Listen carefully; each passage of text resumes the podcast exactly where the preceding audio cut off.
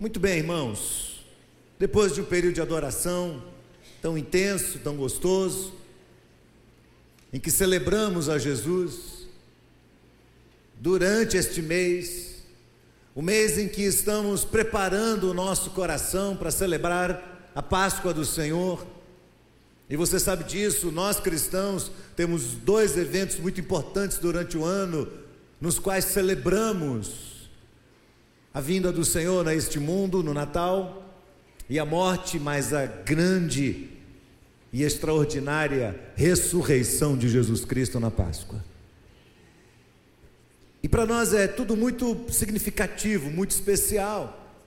Quando cantamos o que cantamos aqui, a vitória que Jesus Cristo nos deu, o triunfo de Cristo Jesus. Falaremos sobre o triunfo sobre a religiosidade, falaremos sobre o triunfo de Cristo sobre o império das trevas, o triunfo de Cristo sobre os tempos e as épocas, o triunfo de Cristo sobre a morte. E Paulo diz que nós somos conduzidos em triunfo por meio de Jesus. Então eu sei que em cada banco deste templo hoje, Existem histórias e mais histórias e mais histórias, e se nós pudéssemos abrir aqui uma oportunidade para cada um contar a sua história, não sairíamos mais daqui. E algumas dessas histórias são muito duras de se ouvir. Há nos bancos desta congregação pessoas que estão sofrendo intensamente, lutas terríveis. Algumas delas, nós, enquanto líderes, nesta comunidade, participamos no decorrer de uma semana. E às vezes a semana é bastante complicada, bastante difícil, pelas notícias que recebemos, por acompanhar pessoas que estão sofrendo intensamente. Algumas recebem um diagnóstico médico jamais esperado. Outros estão enfrentando lutas intensas dentro de casa, com seus familiares, com seus filhos. Estão se debatendo porque não conseguem entender. Se plantaram a semente do Evangelho, o que é que está acontecendo com eles? Outros estão prestes a perder quem tanto ama, vitimados por câncer, por outras doenças. Outros, a gente encontra um casal que deveria estar vivendo o auge e a alegria, a celebração do amor entre eles, estão a ponto de se separar, porque foram açoitados pela traição, quem sabe pelo adultério. Coisas que acontecem entre nós. Então, quando você chega neste lugar e você se assenta e você participa do momento de adoração, do momento de celebração por meio dos cânticos e declara verdades como as que foram declaradas hoje aqui. É necessário que o seu coração esteja preparado e aberto para ouvir a voz do Espírito Santo de Deus e ter certeza, certeza absoluta, que Deus vai falar com cada um de nós aqui. Com as pessoas mais diversas, das experiências mais intrigantes possíveis. Mas o Espírito Santo de Deus é tão generoso que ele vai falar o coração de cada um de nós. Você crê nisso? E nós vamos falar um pouco sobre fé. Vamos falar um pouco sobre religião. Vamos falar um pouco sobre incredulidade. Vamos falar um pouco sobre tudo. A partir da experiência de Jesus, que está narrada no livro de Lucas, Evangelho de Lucas, capítulo 4 Evangelho de Lucas, capítulo 4, nós vamos ler a partir do verso 14 até o verso 31. Lucas, no capítulo 4, a partir do verso 14 até o verso 31.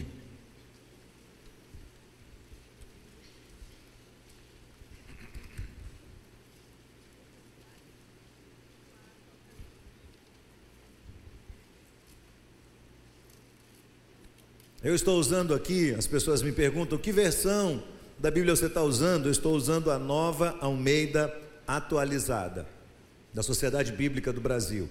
Gosto demais dessa versão. Ela está muito próxima dos originais, ela conserva mais ou menos o padrão coloquial das versões antigas, mas se utiliza de uma linguagem, de uma gramática mais moderna. É muito gostoso ler a Bíblia nesta versão e poder entender e desfrutar da riqueza dos textos bíblicos que vêm a partir desta leitura. Lucas capítulo 4, a partir do verso 14. Diz assim o texto sagrado: Antes de eu ler, não permita que nada impeça você de Deus falar ao seu coração hoje. Vamos manter o nosso coração em silêncio neste momento, atentos ao que Deus vai falar. Amém? Então Jesus, no poder do Espírito, voltou para Galiléia. E a sua fama correu por toda aquela região e ensinava nas sinagogas, sendo elogiado por todos. Jesus foi para Nazaré, onde havia sido criado, e num sábado entrou na sinagoga, segundo o seu costume, levantou-se para ler. Então lhe deram o livro do profeta Isaías, e abrindo o livro, achou o lugar onde está escrito: O Espírito do Senhor está sobre mim, porque ele me ungiu para evangelizar os pobres, enviou-me a proclamar libertação aos cativos restauração da vista aos cegos, para pôr em liberdade os oprimidos e proclamar o ano aceitável do Senhor. Tendo fechado o livro, Jesus o devolveu ao assistente e sentou-se. E todos na sinagoga tinham os olhos fixos nele. Então Jesus começou a dizer: Hoje se cumpriu a escritura que vocês acabam de ouvir. E todos davam testemunho dele e se maravilhavam das palavras cheias de graça que lhe saíam dos lábios e perguntavam: Não é este o filho de José? Então Jesus disse: Sem dúvida vocês citarão para mim o provérbio: médico, cure a si mesmo. E dirão: tudo o que ouvimos que você fez em Cafarnaum, faça-o também aqui na sua terra. E Jesus prosseguiu: De fato afirmo a vocês que nenhum profeta é bem recebido na sua própria terra. Na verdade, lhes digo que havia muitas viúvas em Israel no tempo de Elias quando o céu se fechou por três anos e seis meses, reinando grande fome sobre toda a terra. E Elias não foi enviado a nenhuma delas, a não ser a uma viúva de Sarepta de Sidom. Havia também muitos leprosos em Israel, nos dias do profeta Eliseu, e nenhum deles foi purificado a não ser Namã, que era um sírio todos na sinagoga, ouvindo estas coisas, se encheram de ira. E levantando-se, expulsaram Jesus da cidade e o levaram até o alto do monte sobre o qual a cidade estava edificada, para que de lá pudessem atirá-lo abaixo. Jesus, porém, passando pelo meio deles, foi embora. E Jesus foi para Cafarnaum, cidade da Galileia, e os ensinava no sábado, e maravilhavam-se com sua doutrina, porque a sua palavra era com autoridade. Amém. Esse é um daqueles momentos dramáticos da experiência de Jesus sobre a face da terra. E se qualquer pessoa aqui dentro reclamar de rejeição, aqui está um homem que entende bem o que é rejeição. Você sabe o que é rejeição? Ele sabe. Um momento muito interessante que acontece por volta do segundo ano de ministério de Jesus. Lucas organiza a história de Jesus, os fatos em ordem cronológica. Quando esta mesma experiência aparece em Marcos capítulo 6, e alguns dizem que, na verdade, algumas pequenas diferenças que existem entre esta experiência e a de Marcos 6 é, sinalizam que talvez isso tivesse acontecido duas vezes. Mas nas duas vezes, o que há é um destaque claro de Jesus passando por Nazaré, a sua cidade natal. Não a cidade que ele nasceu, mas a cidade onde ele foi criado. Jesus nasce em Belém, mas vai para Nazaré com mais ou menos dois anos de idade. E aí, logo depois do batismo, ele inicia o seu ministério, passa um tempo fora. E ele vem de Cafarnaum. E em Cafarnaum aconteceram dois milagres que tornaram Jesus conhecido por toda aquela região, deixaram Jesus como uma pessoa de grande expressão no meio daquelas comunidades. Primeiro foi a cura, na realidade, a filha de Jairo que Jesus ressuscitou, porque Jairo pensava que ela estava doente, mas quando Jesus chegou, ela havia morrido. E Jesus coloca a mão sobre ela e levanta aquela menina e a devolve a seus pais. E lembre-se que, na direção da casa de Jário, Jesus é interpelado por uma mulher que tem uma hemorragia de décadas. E esta mulher gastou tudo que ela tinha e não foi curada. Então ela vem pelo meio da multidão, ela rompe o bloqueio, ela estende a mão e toca na orla do manto de Jesus. E é curada. E Jesus para no meio da multidão e diz: Quem me tocou? E os discípulos dizem: Senhor, tanta gente em volta do Senhor, todo mundo está te tocando. Como é que o Senhor faz uma pergunta dessas? Não, não, não. Foi um toque especial, foi um toque diferente. Eu sei que de mim saiu poder. E ela se identifica publicamente, conta a sua história. E as pessoas ficam admiradas. E o texto diz no verso 14 que a fama de Jesus corre por toda a Galileia. As pessoas querem saber quem é Jesus. Imagine você num lugar onde não há hospitais estruturados onde muitas pessoas estão doentes. Imagine Salvador. Você vai, se você sair daqui e for parar em qualquer um dos hospitais de pronto atendimento que fornece atendimento pelo SUS nesta cidade, o que é que você vai encontrar? Uma recepção lotada de pessoas, gente sendo atendida nos corredores. Você vai ver muita necessidade nessa área.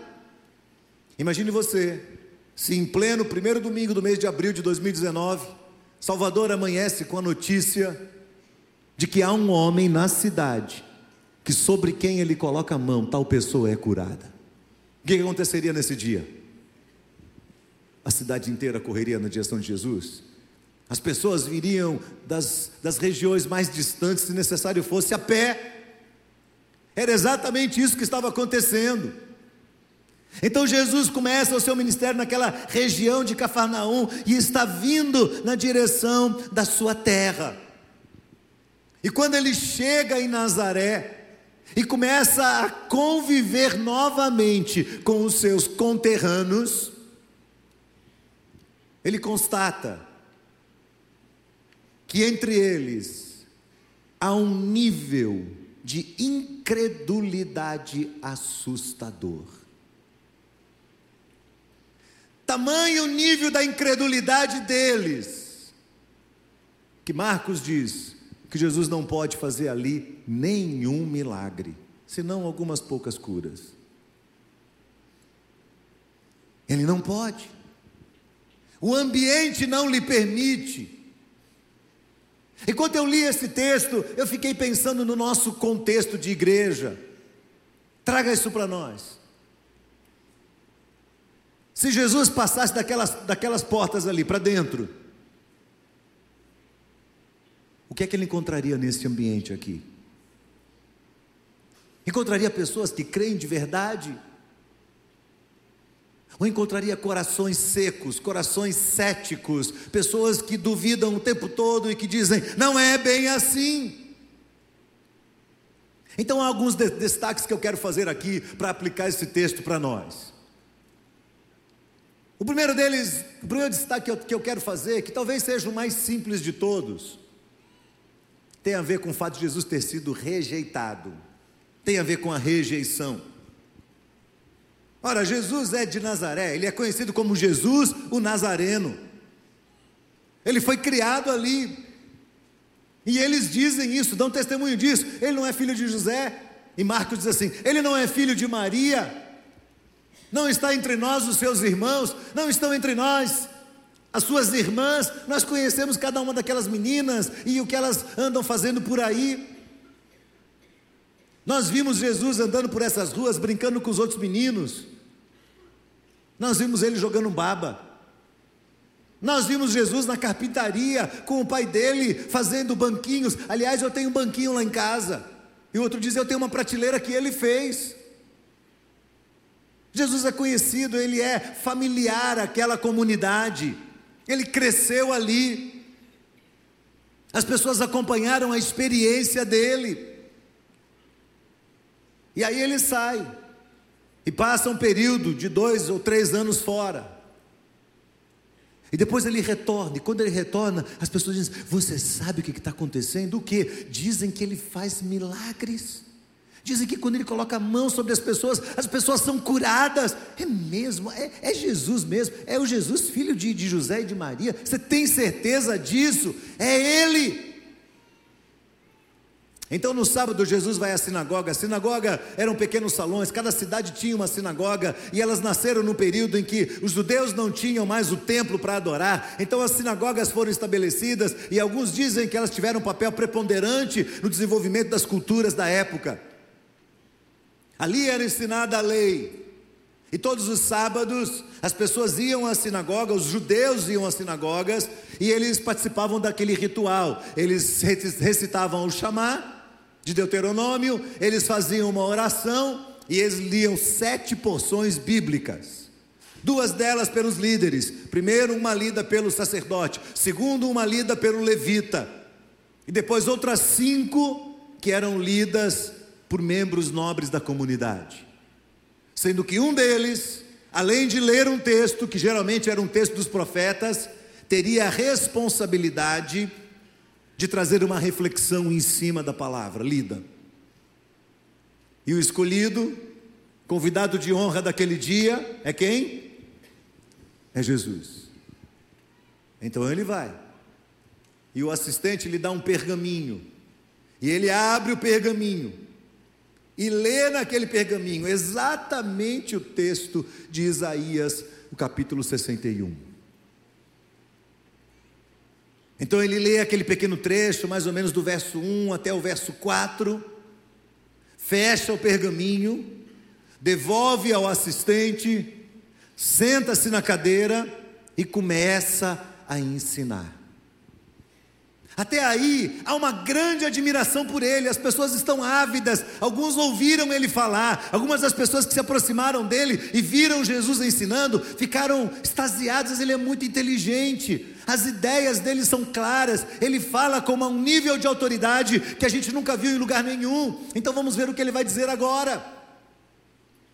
Ele curou algumas pessoas, ele está ficando famoso, vamos ouvir este homem. Então Jesus se senta naquela cadeira, olha para eles e diz algo que não lhes cai bem ao coração, diz algo controverso a eles. Jesus diz: Isso aqui que vocês acabaram de ouvir, este texto bíblico que foi escrito pelo profeta Isaías há setecentos e tantos anos atrás, este texto está se cumprindo hoje aqui nesse lugar. Opa, um olhou para o outro. O que foi que ele disse? Ele disse que se cumpriu. Ele está dizendo que ele é o Messias. E aí começou aquele burburinho, e começou aquela confusão, e o negócio foi aumentando, foi crescendo, foi crescendo, foi crescendo. E eu vou dizer uma coisa para você: se nós vivêssemos, vivêssemos naquela época, muito provavelmente teríamos tido a mesma reação, exatamente a mesma. Nós não o fazemos hoje, porque temos dentro de nós os nossos arquétipos contemporâneos.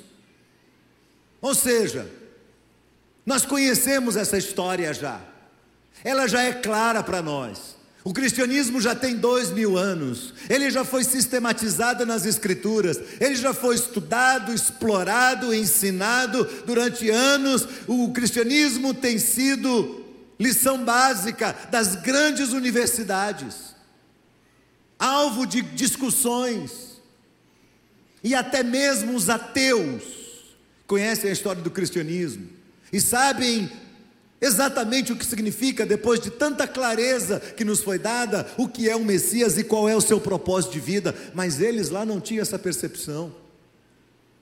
Eles não sofriam aquilo que Chris Anderson chama no seu livro, quando fala sobre TED Talk, ele, ele, sobre maldição do conhecimento. Eles não tinham isso. O que eles tinham era uma ideia fixa de quem seria o Messias. O Messias vai ser um guerreiro, o Messias vai ser um camarada que vai chegar aqui com uma espada forte, valente, com um, um, tino, com uma estratégia bélica na cabeça, para poder formatar aqui um grande exército e a gente derrubar o império de Roma, e a gente derruba os gregos, e a gente sai por aí, domina esse mundo inteiro, e então seremos o povo de Deus. O Messias vai vir para transformar a nossa história. Ele é um valente, ele será um guerreiro. Aí vem o menino da vila, o filho do carpinteiro, e diz: Eu sou esse Messias. Você não ia achar louco? Você não ia dizer assim, não, ele, ele surtou. Vamos lá, gente, vamos dar gardenal para ele. Vamos dar um remédio aí para acalmar a cabeça dele. Tá, tá, tá, ele surtou. Mas aí Jesus continua o seu discurso. E o discurso de Jesus vai fazer com que eles se enfureçam cada vez mais. E é um negócio interessante. Interessante. Como a admiração por alguém de casa rapidinho se transforma em rivalidade. Como a admiração por alguém de dentro da nossa família, quando essa pessoa começa a progredir, começa a crescer, a gente começa a olhar para ela com suspeita. E foi algo tão grave tão sério que a admiração se transmutou em intenção assassina. A coisa foi grave. Eles ficaram com raiva de Jesus. Quem é você, menino? O que você está pensando? Você nasceu aqui, a gente viu você aqui. Algumas mulheres falam: Eu ajudei a trocar as fraldas. Um menino desse vem aqui dizer que é Messias. E eles se enfurecem, e se enchem de razão, e se enchem de si. Eles acham que eles estão certos. Pegam Jesus, agarram ele, levam ele até a beira do precipício e querem jogar Jesus para baixo e matar Jesus. Admiração transmutada em ideal assassino. O texto diz que Jesus sai deles. Sai. É como se ele fizesse assim. E ele passa entre eles. E vai embora. E aí o verso 31 diz que Jesus sai dali e volta para onde? Para Cafarnaum. E o que é que acontece em Cafarnaum? Ele começa a pregar. E o que, que acontece com as pessoas de Cafarnaum? Começam a se converter e começam a se admirar. E o que, que acontece em Cafarnaum? Jesus começa a colocar a mão sobre os enfermos, sobre os doentes. E o que é que acontece em Cafarnaum? Uma série de milagres que não aconteceram em Nazaré. Aliás, dizem os estudiosos que Cafarnaum foi o QG de Jesus. De todas as suas viagens, o lugar para onde Jesus voltava era Cafarnaum não era Nazaré. O profeta não foi aceito na sua própria terra. O profeta na sua terra não tem honra. E aí vem o segundo destaque que eu quero fazer. Tem a ver com o caráter transversal da missão de Cristo Jesus. O que eu quero dizer com isso? A Bíblia diz: quem tem ouvidos para ouvir, ouça o que o Espírito diz à igreja. Então o Espírito está falando, está ou não está? Sim ou não? tem certeza? Então o Espírito está falando. E se o Espírito está falando, o que, que tem que acontecer? Você tem que ouvir. Nós temos que ouvir. Mas e se nós fecharmos o nosso ouvido? E se a gente rejeitar a palavra de Jesus, dizer: para, eu não aceito, eu não quero, eu não creio, o que é que vai acontecer? Você acha que a palavra vai deixar de ser pregada? Você acha que o Espírito vai deixar de comunicar a verdade de Deus a este mundo? Não. Esse é o caráter transversal da missão. A missão não é bloqueada no colchão, no bolsão da, da, da incredulidade. A mensagem extrapola isso tudo e vai alcançar outros lugares. É quando você convida os amigos para a ceia na sua casa e os parentes, e você prepara algo extraordinário para eles, e no dia da ceia, um diz eu não posso, outro diz eu tenho um compromisso, outro diz eu estou muito ocupado, e eles não podem vir, então você olha para aquele monte de comida e para aquela mesa posta e diz: Puxa, eu preparei algo especial. E aí o Senhor fala exatamente o que Jesus disse: saia pelos becos, saia pelos valados, sai pelo fim de linha, sai para o favelão, sai para todos os lugares piores possíveis e prováveis, vai pegando aquele povo todo lá e traz para dentro da sua casa e alimenta, porque eles vão ouvir a palavra de Deus.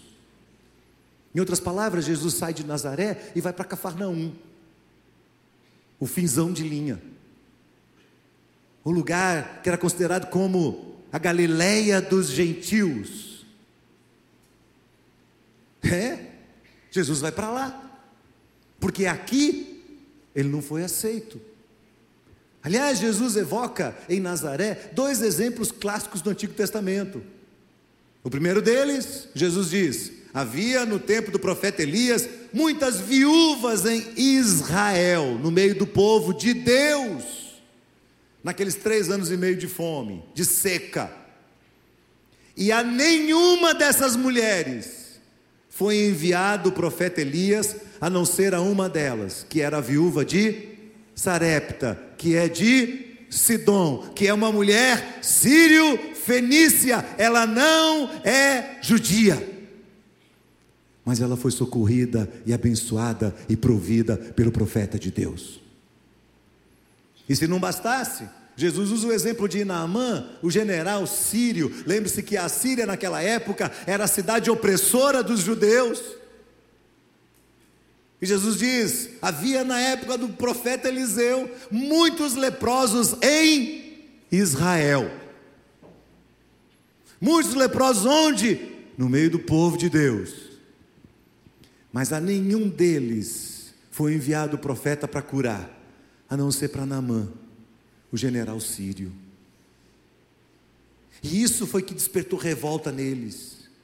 Isso fez com que a ira nascesse no coração deles e eles dissessem: O que, é que você está falando? Você está falando que nós somos piores? Você está, tá falando que aquela gente de, de raça ruim, de classe baixa, é melhor do que a gente? Você está dizendo que Deus não está aqui no nosso meio? Pegue Jesus, agarrem Jesus, levem Jesus para o topo, joguem Jesus para baixo, matem Jesus, rejeitem Jesus. Ele falou: se vocês não querem me ouvir, tem quem vai me ouvir. Se vocês não querem ser abençoados por mim, tem quem vai ser abençoado por mim. E ele vai. E continua o seu ministério. O que Jesus ensina com isso, irmãos? É que ele veio para resgatar os seres humanos de forma universal. Abraão, você está pregando universalismo? Não, não estou. Não diga isso porque eu não estou. O que o universalismo diz é que, independente do que aconteça, todas as pessoas serão salvas. Não foi isso que eu disse. O que eu estou dizendo é: Jesus veio por todas as pessoas. E quando o Espírito de Deus falou por meio de Cristo e continua falando por meio da palavra, o Espírito Santo de Deus tem sido derramado e a sua voz tem, recuado, tem, tem ressoado no ouvido de todo ser humano. Toda pessoa tem a oportunidade de ouvir a palavra de Deus. Porém, muitos são chamados, mas.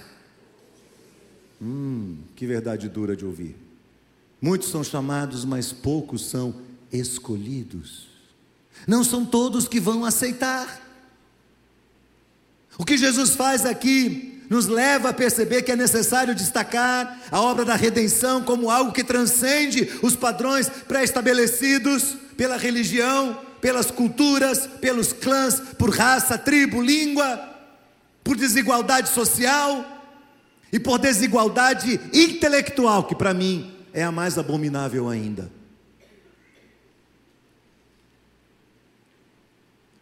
Só alguém mais intelectual do que eu vai me transmitir a palavra de Deus. Não, não é verdade. Você se engana. Na Bíblia, Deus usa crianças para ensinar reis. Na Bíblia, Deus usa camponeses para ensinar sábios. Na Bíblia, Deus usa animais para ensinar profetas. Na Bíblia, as coisas fracas confundem as fortes. Você não pode limitar o poder de Deus. Você não pode limitar a ação de Deus. E Deus tem falado com cada um de nós. A grande questão é o que fazemos com que Deus nos fala. O que é que acontece com a gente quando a gente entra aqui e senta aqui num domingo e abre as escrituras e alguém sobe a este púlpito e traz a palavra de Deus? O que é que acontece no nosso coração? Nós levantamos iguais? E se aqui chegamos cheios de mágoas, com coração endurecido, com graves problemas, com pecados escondidos na alma, com sintomas visíveis de infidelidade a Deus, que resulta na infidelidade às pessoas que a gente mais ama, e a gente continua igual, o que é que significa? Que o Espírito está falando. Quem tem ouvidos para ouvir, ouça o que o Espírito diz às igrejas. Então ele está falando, mas eu não estou ouvindo o que Deus está falando. Meu terceiro destaque para o texto é exatamente a missão do Messias. Esse texto magnífico de Isaías aqui retratado, o Espírito do Senhor, diz Jesus. Olha que coisa bem adequada para o verdadeiro Messias. O Espírito do Senhor, depois de 700 anos, o Espírito do Senhor está sobre mim, e Ele me ungiu para evangelizar os pobres. Ele me ungiu para proclamar a libertação aos escravizados, aos cativos. Ele me ungiu para dar visão àquele que está cego e a pôr em liberdade o oprimido e a apregoar o ano do acerto de contas, o ano aceitável do Senhor, o fim dos tempos, que deve despertar temor no nosso coração. Só Ele pode fazer isso. Ele é o Messias de Deus. O Espírito Santo de Deus é introduzido no mundo através de Jesus Cristo. E quando ele vem ao mundo, ele começa a convencer os homens e trazer sobre eles a verdade, o pecado, o juízo, ele começa a sinalizar o que está acontecendo. A vida do homem é restaurada. O miserável, sem oportunidade nenhuma, recebe a grande oportunidade do Evangelho. O oprimido vê as janelas e portas abrirem diante de si. O cego vê a luz do dia. O escravizado se vê novamente livre é a ação do Espírito de Deus sobre a nossa vida. Sabe o que me veio na cabeça? Enquanto eu li esse texto, se o Espírito do Senhor está sobre Cristo, e nós somos a igreja de Jesus, por que é que ainda tem aqui no nosso meio gente que não está evangelizada, gente que não está curada? Por que é que tem gente aqui que continua oprimida? Por que é que tem gente aqui que continua cega? Por que, que isso acontece? Será que nós fomos contaminados pela religiosidade fria e incrédula de Nazaré? Será que a maldição da familiaridade que repousou sobre os moradores daquela cidade também tem se estendido sobre nós? Será que nós estamos deixando de perceber as oportunidades, oportunidades extraordinárias em que Deus fala conosco? É a maneira direta como o Espírito Santo de Deus aplica a palavra de Deus à nossa experiência.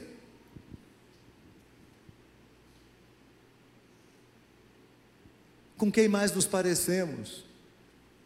Os moradores de Cafarnaum, que rasgam o coração, que recebem de bom grado, que se permitem ser tocados e transformados, e que são abençoados com a restauração que vem do alto, e que são curados porque o Santo de Deus estende sobre eles as mãos, e as mãos do Santo de Deus são milagrosas, e eles realmente são transformados.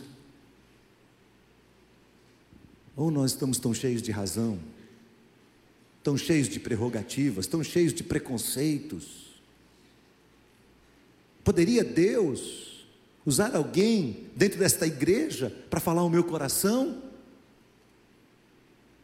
Aqueles que convivem com um pastor como eu, ou como os demais pastores desta igreja, já há anos, já conhecem nossas expressões, de vez em quando os meninos me imitam por aí, o jeito como eu coloco a mão no bolso, a maneira como eu seguro minha barba, o jeito como eu balanço o corpo, eles ficam me imitando.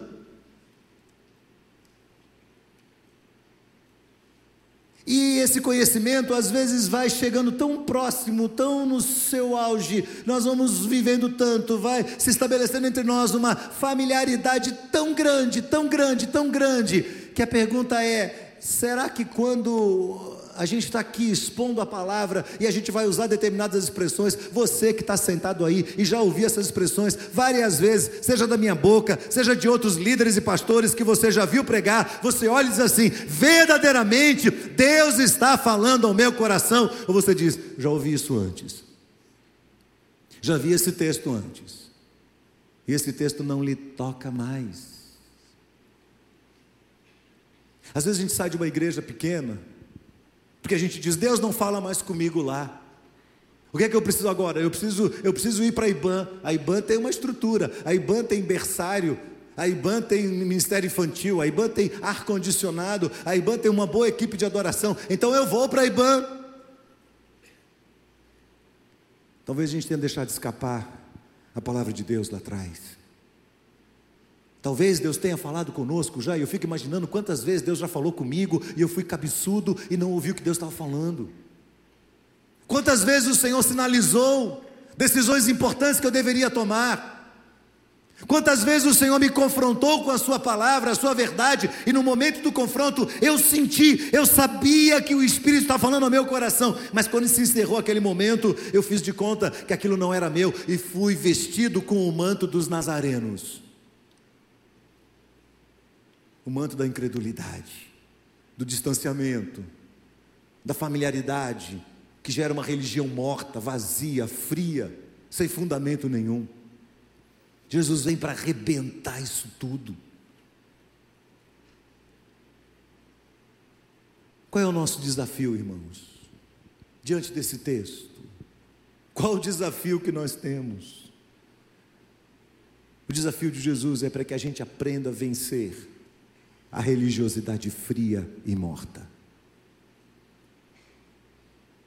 Se você é um religioso de domingo apenas, e no decorrer da semana você vive uma vida completamente distante de tudo e de todos, a palavra de Deus não encontra espaço no seu coração, não há um tempo de devoção, não há um momento de oração, não há um tempo de quebrantamento.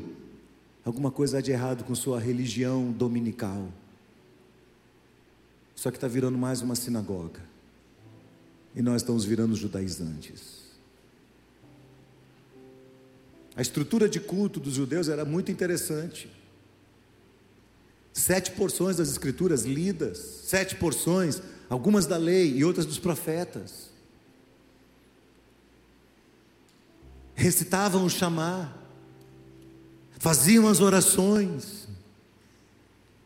E quando saía dali, não havia mais nada dentro deles. Então, quando chega o Messias, quando chega sobre eles, é derramada sobre eles a grande oportunidade de restauração. Eles não recebem, eles não aceitam. Sabe, ouvir, crer, receber, e obedecer à palavra de Deus são prerrogativas de alguns apenas, de alguns apenas, que espontaneamente acatam o mover do Espírito Santo de Deus nos seus corações e se inclinam para a verdade revelada pelo Espírito de Deus? Alguns. Muitos são chamados, mas poucos escolhidos. Você está no meio dos poucos. Você é um dos poucos. A incredulidade que vai crescendo no nosso coração acaba sendo o catalisador dessa religiosidade fria, dessa religiosidade cega, de uma pessoa que tem uma religião, mas não tem vida, tem uma religião, mas continua oprimida, tem uma religião, mas continua cega, não enxerga, não enxerga os próprios defeitos, tem uma religião, mas ainda não foi evangelizado, não foi ainda revestidos do evangelho de Jesus. E me parece, irmãos, que quanto maior a familiaridade, maior a poss possibilidade de incredulidade. E eu oro a Deus, para que aquele mal que acometeu aquela cidade de Nazaré, não esteja sobre nós. Eu encerro aqui, irmãos, dizendo três coisas. Primeiro, eu comecei esse culto perguntando quem aqui já sofreu uma experiência de rejeição. Sabe, as pessoas ao redor de nós, a nossa geração, a sociedade ao redor de nós, é uma sociedade muito doente de alma. As pessoas estão desesperadas à busca de valor pessoal, de reconhecimento. Mesmo dentro da igreja, as pessoas estão fazendo as coisas o tempo todo para tentar dizer: olhe para mim, olhe para mim, me note, me perceba, alô, eu estou aqui. Que vão desde passar mal até cuidar de um ministério. Muitas estão fazendo isso porque elas querem na alma delas ser aceitos. E nessa experiência comunitária, nós estamos lidando com seres humanos, então as pessoas estão correndo com suas vidas, como mostraram num filme aqui hoje, a juventude mostrou naquele filme. O mundo não para ao redor de nós, as pessoas estão trabalhando, estão focadas nos seus objetivos, nos seus planos de vida, nas suas conquistas, estão correndo atrás, cada um está correndo atrás. Então, de repente, quando você tenta chamar atenção e ninguém olha para você, aí pronto, aí você se deprime, aí você se aborrece, aí você diz: Eu vou sair dessa igreja eu não quero mais contato com ninguém, porque eu fui rejeitado. Você sabe o que é rejeição? A Bíblia diz que Jesus foi o homem de dores que sabe o que é padecer. Rejeição é você ser agarrado enquanto você está expondo a verdade de Deus e ser levado ao alto de um topo para ser jogado de lá para baixo. Rejeição é o que acontece depois, um ano depois.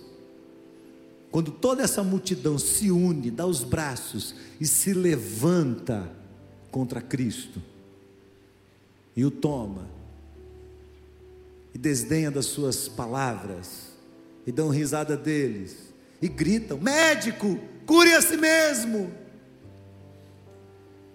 e o lançam numa cruz, e o furam, e o machucam, e o rejeitam e o jogam numa caverna. Se você acha que você é rejeitado, você está diante de Jesus e Ele sabe o que é a rejeição. E eu posso dizer a você, com toda a convicção que eu tenho, você pode ser curado desse sentimento de rejeição, mesmo que qualquer pessoa sobre a face da terra continue rejeitando você, apenas pelo toque generoso de Jesus sobre a sua vida apenas com o toque dele, para você ser restaurado disso. E você não viver por aí dependendo da opinião dos outros, da aprovação dos outros, que os outros batam palma para você, que os outros agradeçam você, que os outros bajulem você, que os outros cuidem de você, que os outros te, te adicionem nas suas redes sociais. Esquece isso.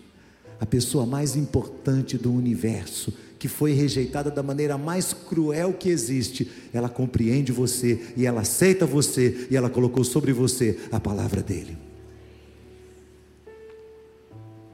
Segundo, O Espírito tem falado conosco. O Espírito Santo de Deus tem falado conosco. Você tem ouvido a voz do Espírito? O que é necessário para o Espírito Santo de Deus chamar a sua atenção? Um leve sussurro dentro da sua alma. Você já desenvolveu aquela sensibilidade no coração que você sabe quando é Deus que está falando? Você sabe. Há um testemunho lá dentro, assim, alguma coisa assim. É Deus falando. Há ou não há? Ou você é aquele que diz assim: não, não, não, não. Se não for um grande pregador internacional, não entenderei essa palavra. Tem gente que é assim. Aliás, hoje nós temos acesso às melhores conferências e os melhores pregadores do mundo. Então o camarada passa a semana toda vendo os melhores pregadores do mundo, quando chega no fim de semana, o pastor Abraão sobe no púlpito. Ele diz: Esse aí é, Deus pode usar minha vida para falar o seu coração. Deus pode usar a vida do pastor Silvio, do pastor Lucas, do pastor Fábio, do pastor Vandes, do pastor Newton, de qualquer um deles. Deus pode usar a vida de um outro líder, Deus pode usar a vida de uma criança, Deus pode usar a vida de um recém-convertido, Deus pode usar quem Ele quiser para nos ensinar. Hoje de manhã eu estava saindo daqui, um garotinho se aproximou de mim me abraçou e disse: Pastor, quando eu for um pouquinho maior, eu quero sentar no primeiro banco para te ouvir pregar. E aí eu falei: Poxa, que bom, obrigado. E ele veio e colocou a mão no meu coração aqui, ó. E falou assim: Permaneça fiel a Deus, porque Deus vai usar a sua vida. Um garoto. E eu tenho que entender que Deus está falando.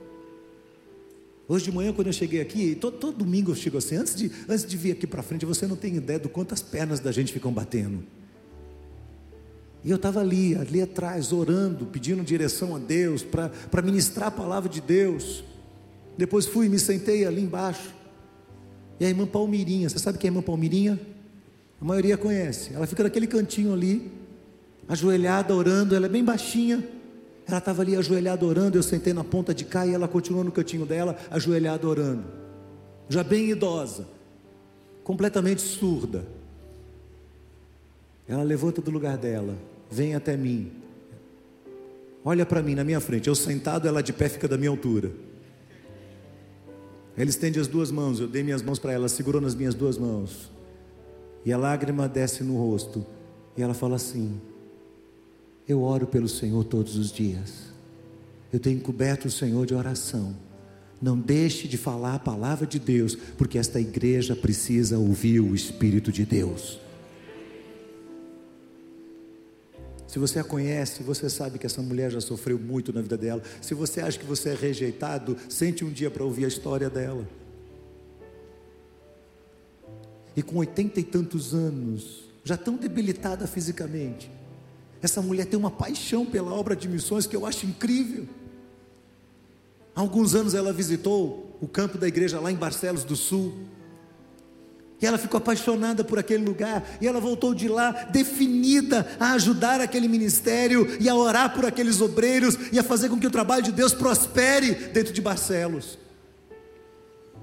Mas ei, ei, o que é que uma velhinha pode fazer por uma comunidade como Barcelos do Sul, não é verdade? Uma velhinha já no fim da vida, sem forças, surda, o que é que ela pode fazer? O que a gente precisa de Barcelos é de um, de um figurão que tenha muito dinheiro no bolso, não é isso? Não, essa mulher começa a fazer panos de pratos e bordados, e ela começa a vender essas coisas, e esses anos todos, desde que ela foi visitar lá, acho que já faz uns seis ou oito anos que ela foi visitar, desde que Marcos e Paulo estavam lá, ela tem, ela tem feito esse material, e de tempos em tempos, ela chega para a gente, ela traz o um envelope e ela diz: Aqui está a minha contribuição para que aquele trabalho cresça. A semana passada, ela entregou na mão da minha esposa um envelope com mil reais, que eu acho que é mais do que a aposentadoria dela. E disse: Eu quero que esse valor seja usado na construção daquelas casas em Barcelos do Sul. Você está entendendo o que eu estou falando para você? Que quando o Espírito Santo de Deus fala, você não tem que ficar enchendo de, de, de, coisinhas e acrescentando coisas. Se é Deus que vai usar você, se levanta e faça o trabalho de Deus. Ouça o que Deus está falando. Se Deus tem mandado você corrigir aspectos da sua vida, corrija. Essa semana atendendo um casal em crise. O rapaz levando, não estava levando Deus a sério. E acabou traindo a esposa. E foi uma daquelas confusões gigantes. Então, em prantos, ele me disse, eu disse a ele, o caminho de retorno vai ser duro. Ele disse assim para mim: eu vou fazer tudo o que eu puder para recuperar o meu casamento. Eu disse: ah, ah, ah. nada disso, você está totalmente errado. Não faça tudo o que você tem que fazer para recuperar o seu casamento. Faça tudo o que você tem que fazer para recuperar sua comunhão com Jesus Cristo. A sua fidelidade a Deus, porque se um homem não for fiel a Deus, ele não é fiel à sua mulher também. O que segura um homem, o que segura uma mulher e faz com que sejam fiéis um ao outro, é o temor ao Senhor guardado no coração. Senão não adianta. Senão a gente está só brincando de sinagoga. Quando o Espírito de Deus falar com você, ouça a voz do Espírito e guarde a palavra de Deus no seu coração e não despreze o que Deus está falando. E por último, não deixe a incredulidade tomar conta do seu coração. Hoje, hoje você vai dizer: Deus, me ajuda a renovar minha fé diante do Senhor. A Bíblia diz que a fé vem pelo ouvir e ouvir a palavra de Deus. Você ouviu a palavra de Deus aqui hoje? Então Deus está falando com você. Você nunca mais orou por um enfermo. Você nunca mais orou por um doente. Você nunca mais orou por uma pessoa oprimida. E sabe por que você nunca mais orou?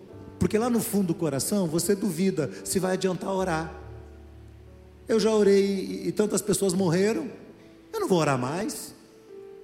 Eu não vou fazer mais. Eu não vou mexer mais.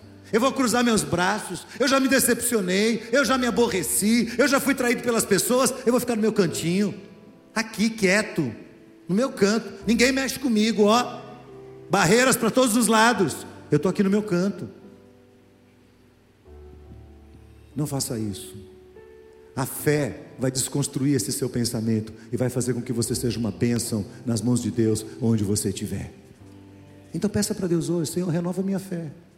Renova minha fé no Senhor, por meio da tua palavra. Que esse mesmo Espírito que está sobre Jesus, trazendo evangelização, trazendo libertação, trazendo restauração, trazendo vistas, trazendo libertação da opressão e proclamando o ano de Deus, que esse mesmo Espírito continue sendo derramado sobre a minha cabeça em nome de Jesus. Baixe sua cabeça, feche seus olhos. Esse é um momento muito importante em que podemos adorar Cristo Jesus. Olhe para Jesus neste momento. Senhor dos senhores, Rei dos reis, digno de adoração, digno de honra. Eu queria que você ficasse com sua cabeça baixa, com seus olhos fechados. Queria que a equipe de adoração cantasse esse cântico suavemente neste momento. E que aí onde você está, você conversasse com Deus e dissesse: Senhor, será que existe a possibilidade do Senhor falar comigo e eu ter a mesma atitude que o povo de Nazaré teve? Senhor, será que está faltando uma resposta da parte do meu coração diante do Senhor? O que é que Deus precisa para falar com você, meu irmão? O que é que Deus precisa? Olhe para Jesus nesse momento por meio desta canção, com sua cabeça baixa, com seus olhos fechados, olhe para Jesus, porque Ele é digno de toda adoração.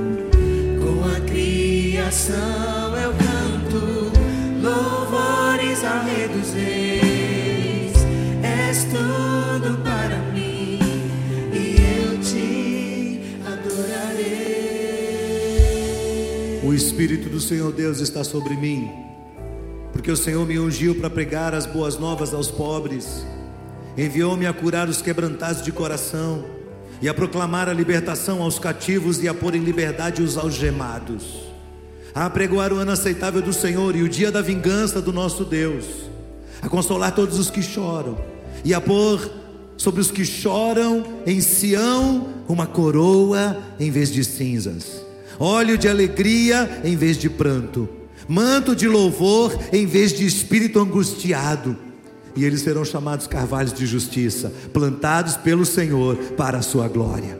Reconstruirão as antigas ruínas, restaurarão os lugares anteriormente destruídos, renovarão cidades arruinadas, destruídas de geração em geração.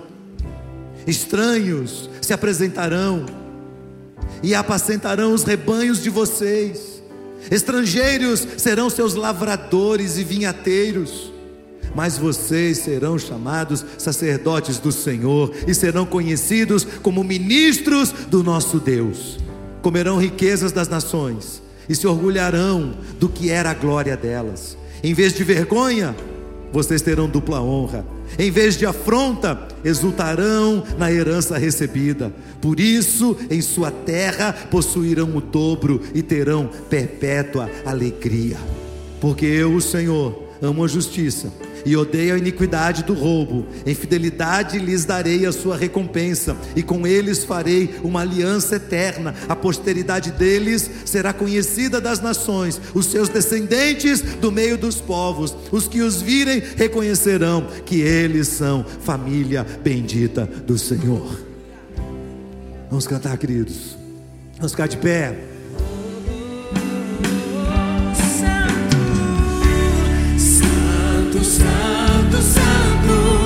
Deus Todo-Poderoso, que era e é e há de vir. Com a criação eu canto louvores ao Rei dos Reis.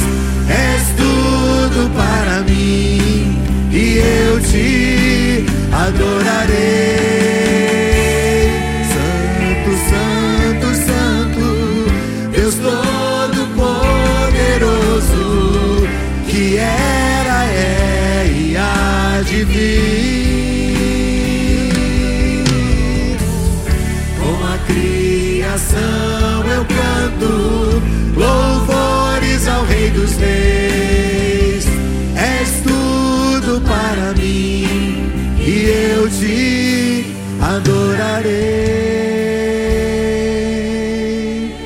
Pastores viessem aqui à frente, por favor.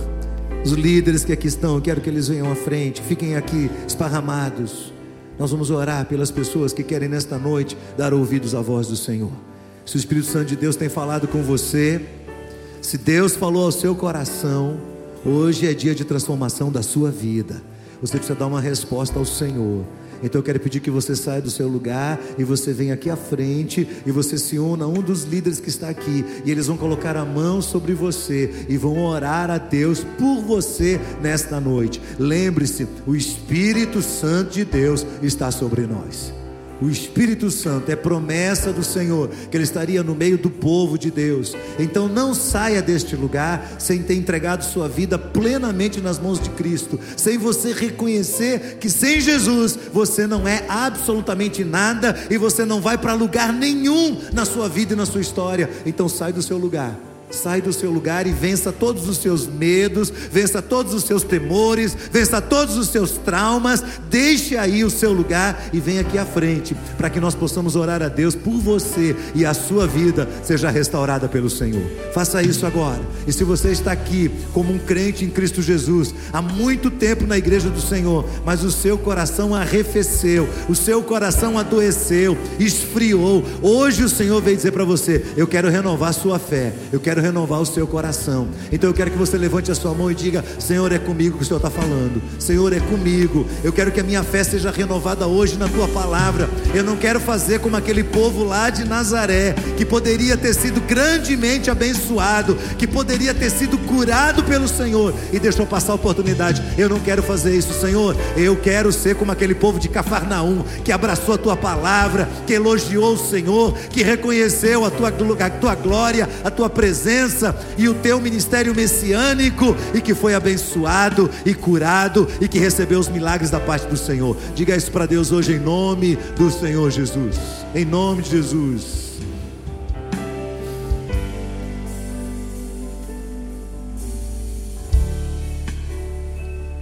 Levante sua mão aqui para frente, vamos orar pelas pessoas que estão aqui agora em nome de Jesus. Clame ao Senhor aí onde você está por elas. Hoje é um dia de salvação e de transformação e de milagres neste lugar. É Deus quem está aqui, irmãos. Deus está aqui entre nós. O Espírito do Senhor está entre nós aqui. E Ele veio para libertar pessoas, Ele veio para transformar vidas. Clame ao Senhor onde você está por essas vidas.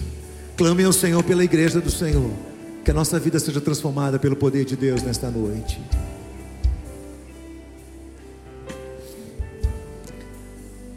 Ó oh, Senhor, nós estendemos as nossas mãos sobre cada pessoa aqui à frente, Senhor. Alguns deles nós não sabemos quem são, de onde vieram, ainda são pessoas desconhecidas para nós, mas nunca foram desconhecidas do Senhor. Muito pelo contrário, Senhor, a tua palavra diz que antes deles serem gerados no útero de suas mães, o Senhor viu cada um dos seus dias e escreveu cada página das suas histórias. Senhor, em nome de Jesus, traz libertação sobre este lugar hoje, Senhor de toda opressão do mal, de todo vício, de todo medo, de todo sentimento suicida. Traz libertação a este lugar, Senhor. Substitui a dor pela alegria que temos de servir ao Senhor, que é o Deus vivo e verdadeiro. Que a tua palavra penetre em cada coração aqui nesta noite, Senhor. Que haja um sacudir poderoso do Senhor sobre a nossa vida e a nossa história, para que nós não venhamos a, a nos familiarizar ao contrário, nós possamos perceber a cada manhã a ação poderosa do Senhor sobre nós, em cada pequeno detalhe da nossa vida. Salva pessoas aqui nesta noite, Senhor. Resgata, Senhor. Lava de todo pecado. O teu sangue foi derramado na cruz do Calvário para nos limpar de todo o pecado. Então não importa o que aconteceu com a vida de cada uma delas no passado, hoje, a partir de hoje, o Senhor tem restaurado essas vidas. E a tua palavra diz: que se alguém está em Cristo, nova criatura é. As coisas velhas já passaram e eis que tudo se fez novo. Senhor, que haja plena libertação de toda opressão do mal deste lugar. Se o inimigo das nossas almas tem tentado oprimir vidas aqui, que ele seja derrotado em nome de Jesus e estas vidas possam servir ao Senhor com grande júbilo e alegria pela transformação que o Senhor tem trazido sobre o coração de cada uma delas. Abençoa todo o teu povo nesta noite, Senhor. Senhor, que a tua palavra não saia do nosso coração. Senhor, que a nossa fé seja renovada diante do Senhor em nome de Jesus que nós possamos lembrar disso. O Senhor vai continuar falando conosco, o Senhor vai usar outros elementos para trazer a tua verdade ao nosso coração. Oh, que o Senhor jamais nos encontre refratários, endurecidos, mas que a nossa vida, Senhor, esteja aberta como uma terra fértil diante do Senhor e o Senhor continue plantando em nós as tuas sementes poderosas. Guarda o teu povo neste lugar, Senhor. Guarda todo o teu povo neste lugar, conduz cada um em paz para os seus lares, e que o teu amor, a graça infinita de Jesus Cristo, nosso Senhor e Salvador, e a consolação, a plenitude, o poder do Espírito Santo de Deus, seja com todos para a glória do Senhor, em nome de Jesus. Amém, amém e amém. Deus abençoe. Vamos em paz em nome de Jesus.